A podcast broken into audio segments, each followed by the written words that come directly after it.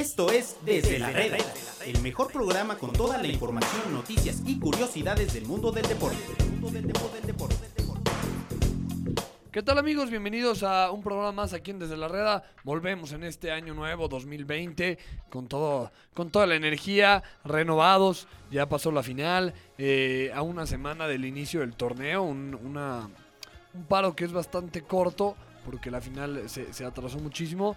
Pero bueno, ya está el, fútbol de estufa, playoffs en Liga Mexicana del Pacífico, muchísimas cosas. Omar, ¿cómo estás? Bienvenido aquí a Desde la Reda. Ah, un placer que hayas invitado. Eh, es, un, es un principio de año donde yo me cuestiono muchas cosas, amigo. Es una, cómo empezó a ser psicométricos para que se nos metiera tanto americanista. Y segundo, a lo mejor tenemos un intercambio con el reclusorio Oriente y, y los traemos a trabajar porque no, me lo explico, amigo. No seas grosero, no seas grosero. Pero bueno, le, le, Estuvo le muy, cedo, muy agresivo, muy No, no, agresiva no, tu no, no, presentación. le cedo eh, la palabra a, a Larisa que nos acompaña, amigo. ¿Cómo estás, Larisa Valenzuela? Bienvenida aquí a Desde la Reda. Hola, muy bien aquí en Ah. este nuevo año. Estoy lista para hablar de cosas del América. Y Claro. también, y Santo también para Dios. hablar de los playoffs de la Liga del Pacífico, ¿no? Que ya comienzan.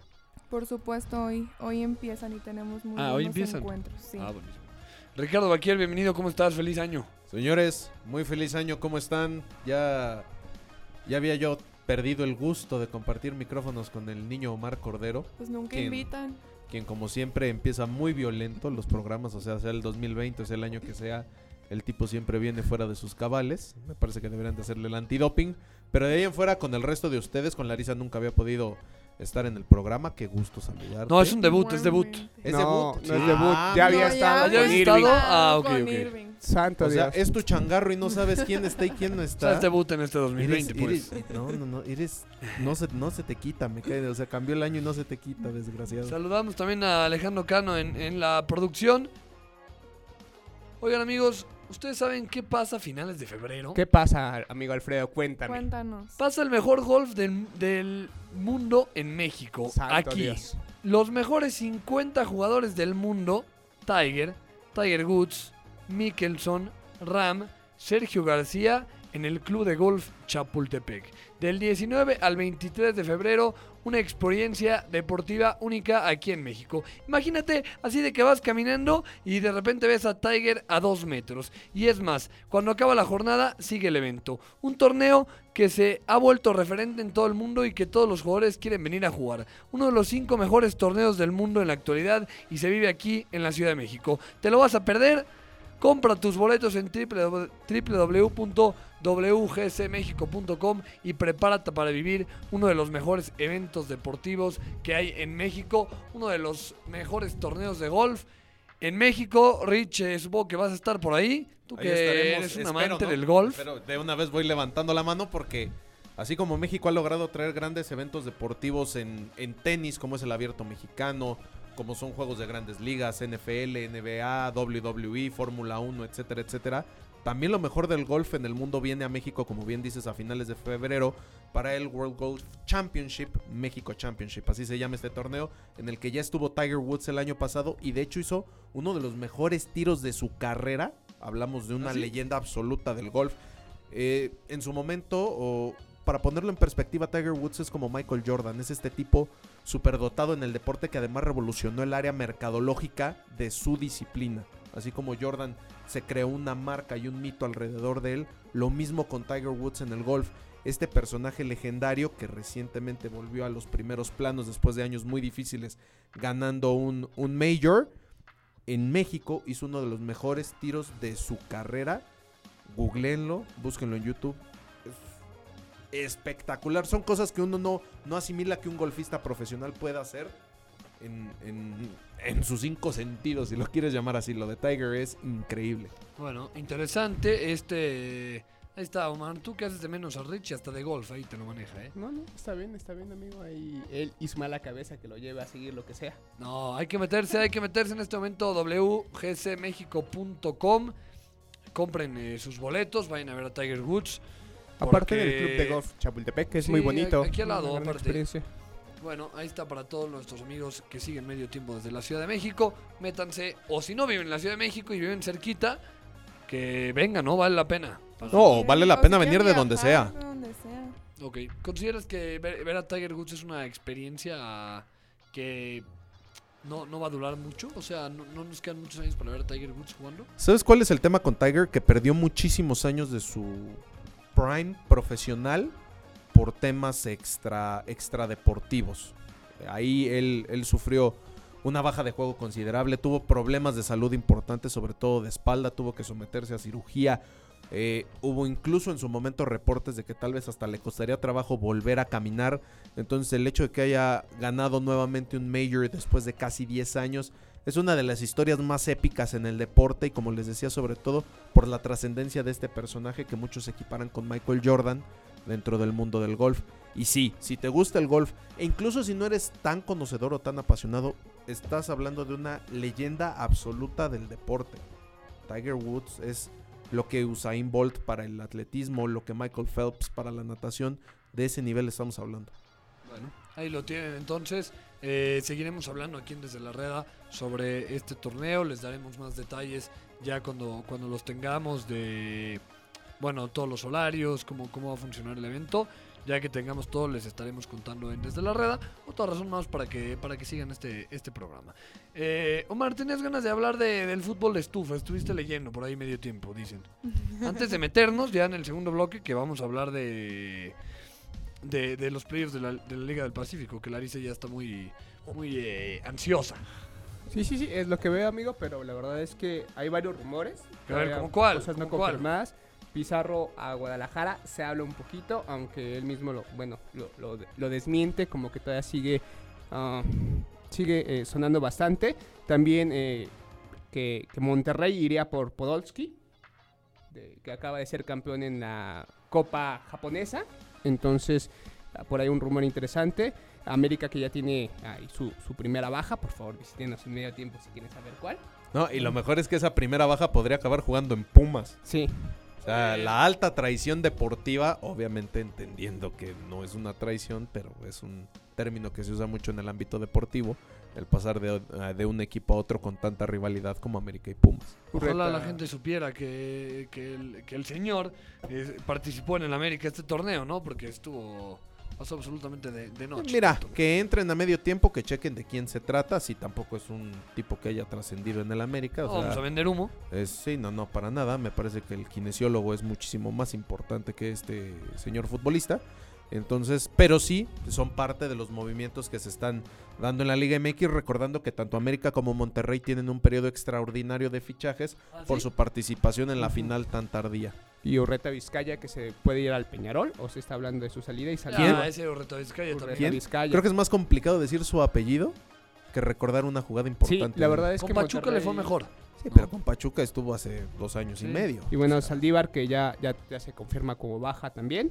Otro que jamás jugó en Rayados. Y lo que se habla, ¿no? De Jonathan Dos Santos, de, de este uruguayo de América. ¿Qué, qué pasa? ¿Qué pasa, Rich? Nada, nada, aquí Larisa que está muy interesada en el Ah. tema del fútbol, no sabes, ¿eh? Eh, Jona- Jonathan, eh, Jonathan Dos Santos, Cáceres que podría llegar al América. Eh, Lo de Cáceres es prácticamente un hecho. ¿Ah, sí? Nuestro reportero estrella del América, el señor Enrique Martínez, aunque le pique y le punce, que es el, el hombre que está diario cubriendo el, el tema de las Águilas del América, da como un hecho el, el fichaje de este central uruguayo Sebastián Cáceres procedente del Liverpool de Uruguay. Un fichaje que, que sí necesita el América, porque más allá de que Bruno Valdés y Emanuel Aguilera hayan este, Cumplido. cumplido a secas. Lo cierto es que la defensa del América no es precisamente la mejor línea del equipo. Y si a mí me dices un defensa uruguayo de cepa, el que me digas, ¿eh? O sea, Sí, hay defensas uruguayos en el mundo de primer nivel, sino que le pregunten a Diego Godín, a José María Jiménez. Ambos del, del Atleti, bueno, recordados por estar en Y el Atleti. ex del Atleti, ajá. Nico Castillo se habla de su po- posible salida a Cholos. La verdad es que se me hace de los elementos más interesantes del América, lo demostró en la ¿Le final. dará a Cholos para pagarle el sueldo a Nico? Pues quién sabe, pero la verdad es que no entiendo que no jugó por temas extradeportivos. no Mejor dicho, ¿valdrá. Nico Castillo lo que le pague el América? Yo creo que esa es la verdadera pregunta. No, Yo a Nico Benedetti. mucho que, Nico Benedetti. que desear ahora. Oh, a ver, a ver. Ah, sí, ¿de qué Nico estamos. Nico hablando? Benedetti. A Disculpe- ver. disculpen ustedes, pero como es 2 de enero y el señor Omar Cordero todavía viene crudo de tanto pozole, no entiende ni de qué está hablando. A ver, Nico Benedetti vamos de nuevo. puede salir a Cholos. Por eso nos programan a las 4 de la mañana en Monterrey, güey. Por, cosas como esas, porque no das una. El- Por eso. Lo de Cruz Azul, ¿no? Con Saluda Luis al becario. Con Luis Romo y Akeloba. Akeloba todavía no es oficial, pero está cantado. De hecho, creo que hasta pasó el año nuevo ahí brindando con los de Cruz Azul. Entonces, está que se cae de Maduro. Lo de Luis Romo sí ya es un hecho. Y sí, como decía, como decía el señor Cordero al principio de este tema del fútbol de estufa, lo que ahorita empieza a sonar es el posible regreso de Rodolfo Pizarro a Chivas. Está lejos de ser una realidad. ¿Por qué? Porque a Monterrey no le urge el dinero que le podría ofrecer Chivas. Para nada. Tendría que pasar más por un deseo personal del futbolista de decir, ¿saben qué? Quiero regresar a Chivas. Porque recordemos que a Pizarro le fue bien en el Guadalajara. Formó parte de aquel eh, equipo que conquista la liga, que gana la copa, que después gana la Conca Champions. Entonces sería el fichaje que ponga la cereza en el pastel a un mercado de pases muy movidito del Guadalajara, que ya le surge porque han decepcionado cinco torneos seguidos sin liguilla. Y lo de Cruz Azul, que se habla de, que Allison está fuera, pero lo cierto es que eh, de Corona no se platica nada. Y con la llegada de jurado creo que va a ser complicado el asunto. No, la bronca con Jurado, lo que a mí me preocupa es que es el portero destinado a estar en los Juegos Olímpicos. Digo, por supuesto, Sí. México primero tiene que calificar, ¿no? A los Juegos Olímpicos. En caso de que clasifique la selección mexicana, se supone que Sebastián Jurado debe de ser el portero titular. Pero si a Corona le van a respetar la jerarquía y es el que va a jugar en liga, ¿a Jurado qué le vas a dar? ¿La Conca Champions? O sea, va a tener... Va a tener. No, pero no juegan Copa MX por jugar Ah, con sí, es Champions. cierto. Entonces, ¿qué le va a tener? ¿Ocho partidos en un semestre? Sí. ocho partidos internacionales, Tiene que ya que- los quisiera Tigres. Tiene un problema por ahí eh, la- el cuerpo técnico de, de Siboldi, de Cruz Azul. Pero bueno, tenemos toda una semanita llena de, de fútbol estufa. Esto apenas comienza. Vamos a un corte aquí en Desde la Red y volvemos.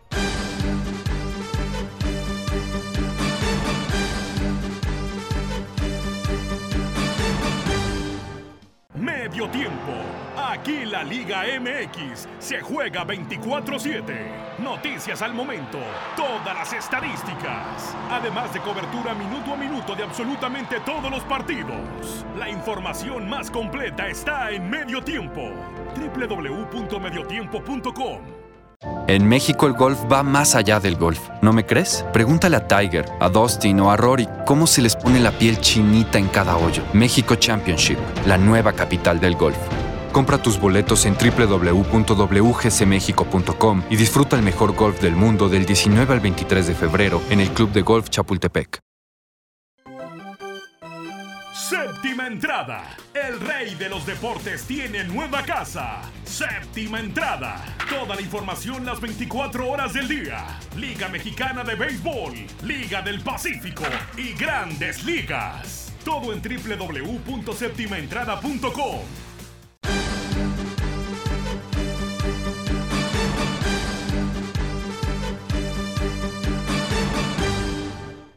Volvemos amigos aquí a Desde la Reda, ya más enchufados. Larisa, vamos a platicar ahora sí de los playoffs de la Liga Mexicana del Pacífico, que es eh, lo bueno. Me contaba Mike Boada que se refuerzan los equipos para los playoffs y lo pueden hacer con jugadores de equipos eliminados. ¿No? Es como si el América hubiera agarrado a. Siempre comparando. cualquiera de con Chivas, el de Pumas, claro, de Cruz Azul, sí, porque sí, sí, estaban sí, sí. eliminados. ¿no? Eso, es interesante eso que tiene la Liga Mexicana del Pacífico. Pero solo son dos equipos eliminados, ¿no? Sí, que Los en este algodoneros caso y los mayos. los algodoneros y Pero- los mayos. Si y los eliminas- algodoneros tampoco traen tanta estrella que digas, uff, No, los algodoneros y los mayos han de ser una pachanga porque son Guasave. 10, clasifican 8 y te quedas fuera. Pues- pero alguien tiene que quedar ¿eh? fuera. por poquito los sultanes se me, se me andaban quedando No, fuera. bueno, pues, La- sí, la- pero eh, es histórico lo que lograron los sultanes, porque pues es su primera participación en, como expansión en la Liga Mexicana del Pacífico y lograron estar Van a en- tener dos playoffs este año Así es. Y van Sí, sí, contra sí. los Yaquis de Obregón. contra entonces, el mejor equipo de la Liga Mexicana del va. Pacífico. Del Pacífico en las dos vueltas fue, fue el que quien puso récord de victorias, Sí. ¿no? correcto. eh, con 40 y... ¿40 y qué? ¿6? 46.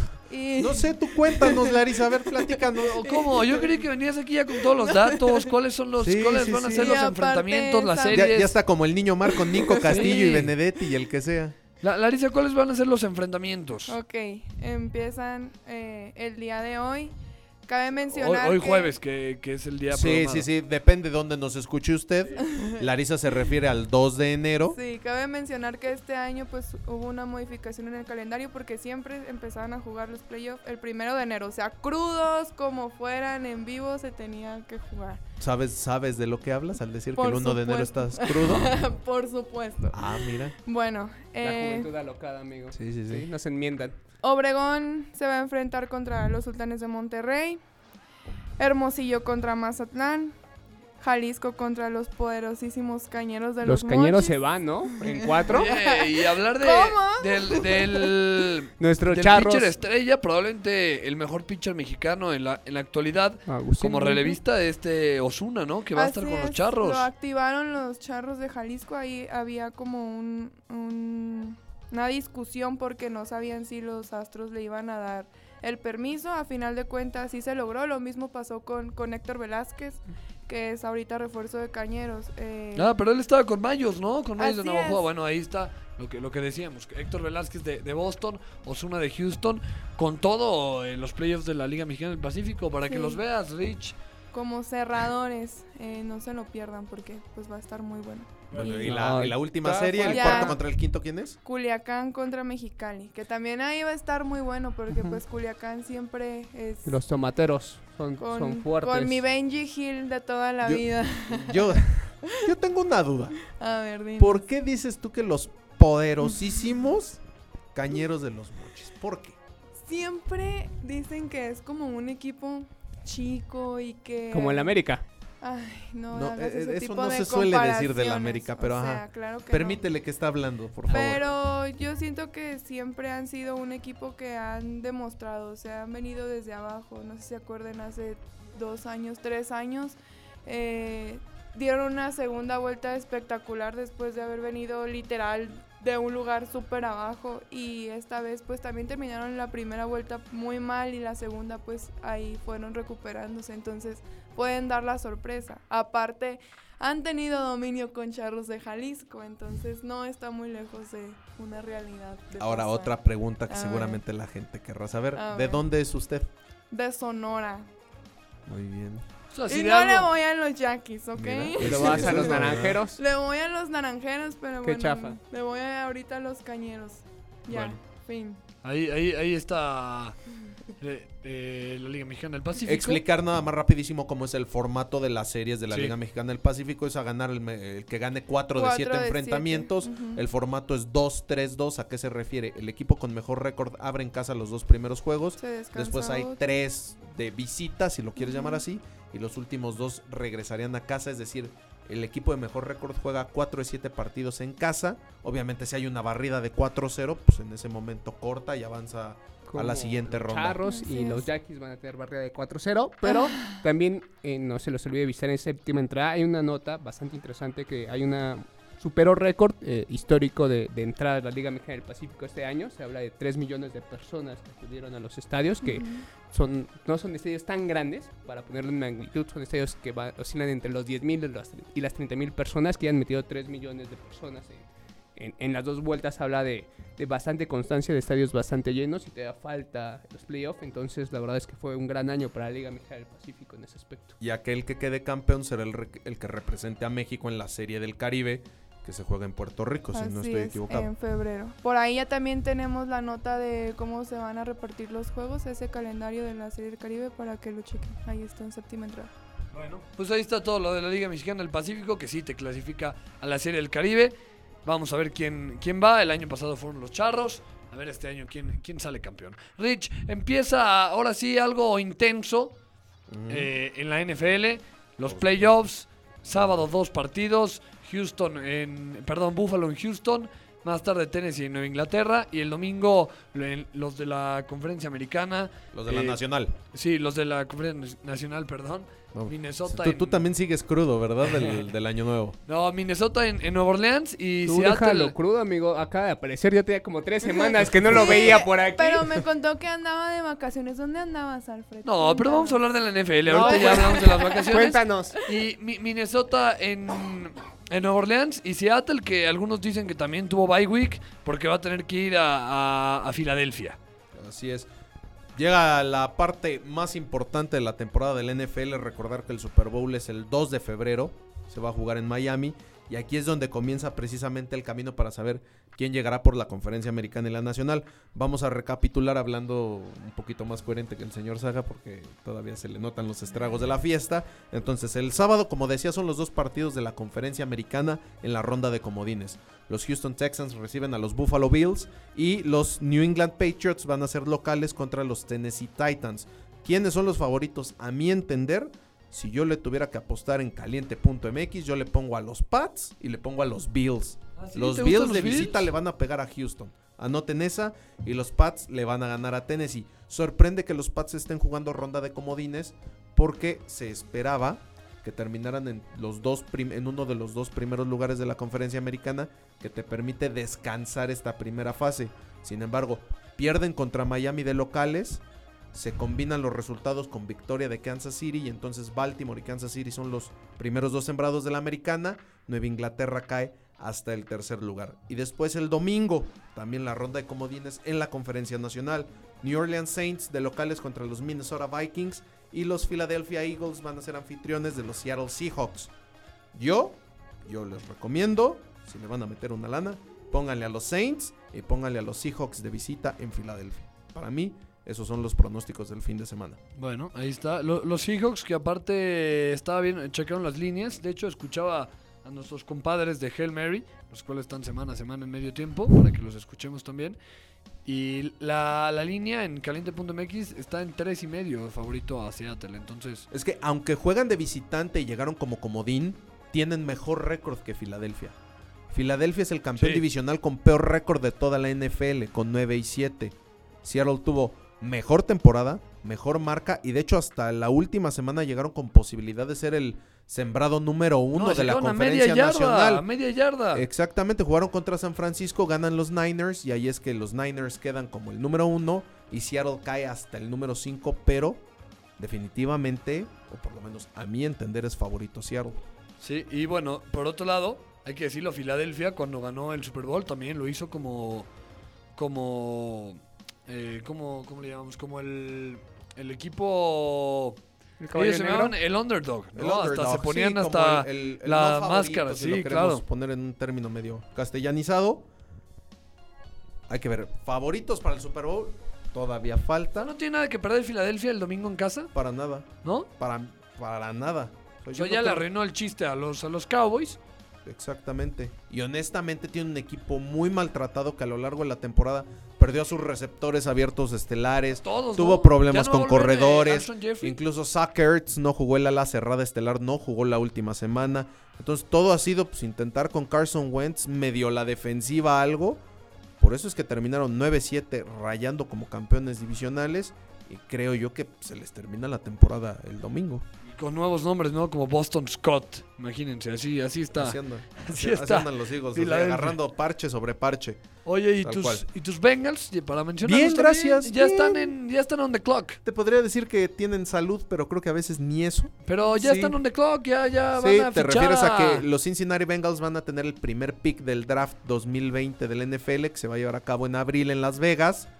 Y el, el señor Saga al decir que están on the clock se refiere a que ya están analizando cuál será el primer pick global que muchos apuntan a que es Jake Burrow, el quarterback de LSU. Que hizo como siete anotaciones antes del, Sí, se volvió loco. tiempo en el, Se volvió loco. el tazón. No lo puedo creer. Yo cuando vi esa estadística mm, la apagué y volví a encender mi celular. Se me hacía ridícula. Pero bueno, ahí está el ganador del Heisman. Omar, no, no te veo muy activo en la NFL. Pero No, bueno, está, está bien, bien, está bien. Te, te Kansas noto ya, apático. ya está esperando rival, amigo, entonces yo estoy contento. Ojalá que no se vayan a Ah, cansar. ya le vas a los Chiefs como el digo. señor Eric Fong. Explícale a este No, señor. sí, sí le- siempre sí le va a los Chiefs. Chiefs, Ah, es un Villamelón Siempre en le todo. has ido a los Es un Chiefs. Villamelón en todo lo demás, pero sí, en, en sí le ha ido a los Chiefs. Y a, Mira. y a los Jackies. ¿A qué se debe tu afición a los Chiefs? Mi abuelo le iba a los Chiefs. Tu abuelo le iba a los Chiefs. Mira. Bueno, ahí está. Es un buen motivo. ¿Por qué le vas a los Yaquis? Porque pues, ah, es un gran equipo, muy bonito. Ah. Fue- fue- Dice, fue porque suena a los Yankees, ¿Ah, sí? No, fue al estadio. eh, La verdad es que ¿Cuál fue la primera vez que el Tomás béisbol. Oros o el otro? No, El el, nuevo. el No, se lo estás complicando muy cañón. Sí, no. Sí, sí, sí. Va, va, Mantengámonos en lo básico, por favor, Larisa, si eres Sí, tan yo amable. vi que juegan con una pelota, un bate, Sí, y sí. ah, mira, Manoplas. se ve muy bonito. No, es que no había manoplas, Ah, ese día no había presupuesto, entonces yo dije, Bueno. fue al estadio, dije, qué bonito, hay banda, hay, hay mucha cerveza, es el deporte más bonito del mundo. Gracias, Omar. Muchas gracias por tu No, asistencia. un placer, amigo, no se los estarlos en medio tiempo y séptima entrada. Rich, muchas gracias. Aprovechando, señores, si me dan un segundito nada más para hablar de NBA. No, Los Milwaukee Bucks son el mejor equipo de la liga comenzando el 2020, marca de 31 y 5 con Giannis Antetokounmpo, el MVP reinante del- de la liga. Parece ser que este año por lo menos llegarán a las NBA Finals, porque ya se esperaba el año pasado, no lo lograron. eh, entonces, así están en la conferencia este. Los Milwaukee Bucks el número uno, seguido de los Boston Celtics, que es uno de los equipos más populares en México. Y en el oeste, LeBron James y los Lakers son el número uno, marca de 27-7, seguidos por los Denver Nuggets y los LA Clippers. Así está el panorama en la NBA. Y para los que quedaron enamorados de Luka Doncic como su servidor o en su, en su visita a México, los Mavericks son quintos en el oeste, marca de 21 y 12. ¿Vale? Ese es el servicio informativo de la NBA. Ahora sí. Oye, están, Muchísimas gracias. están haciendo clavadas a lo bestia, ¿no? Anthony Davis y LeBron. Por ahí veía unos videos de lo que le hicieron ayer a los Phoenix Suns. Bueno, también agarraron pichón, no seas Bueno. así. Pero los, los- los acabaron. Muchas gracias, Rich. Por favor. Larisa, muchas gracias. Gracias y no se olviden de seguir el base en séptima entrada. Bueno, ahí está también. Qué gracias. efusiva, Larisa. Sí. Qué gusto recibirte. Muchas gracias qué también a. Alex Cano en la producción. Y bueno, nos escuchamos el día de mañana aquí en Desde la Reda. Esto fue Desde la Reda. Los esperamos mañana con más información del mundo del deporte.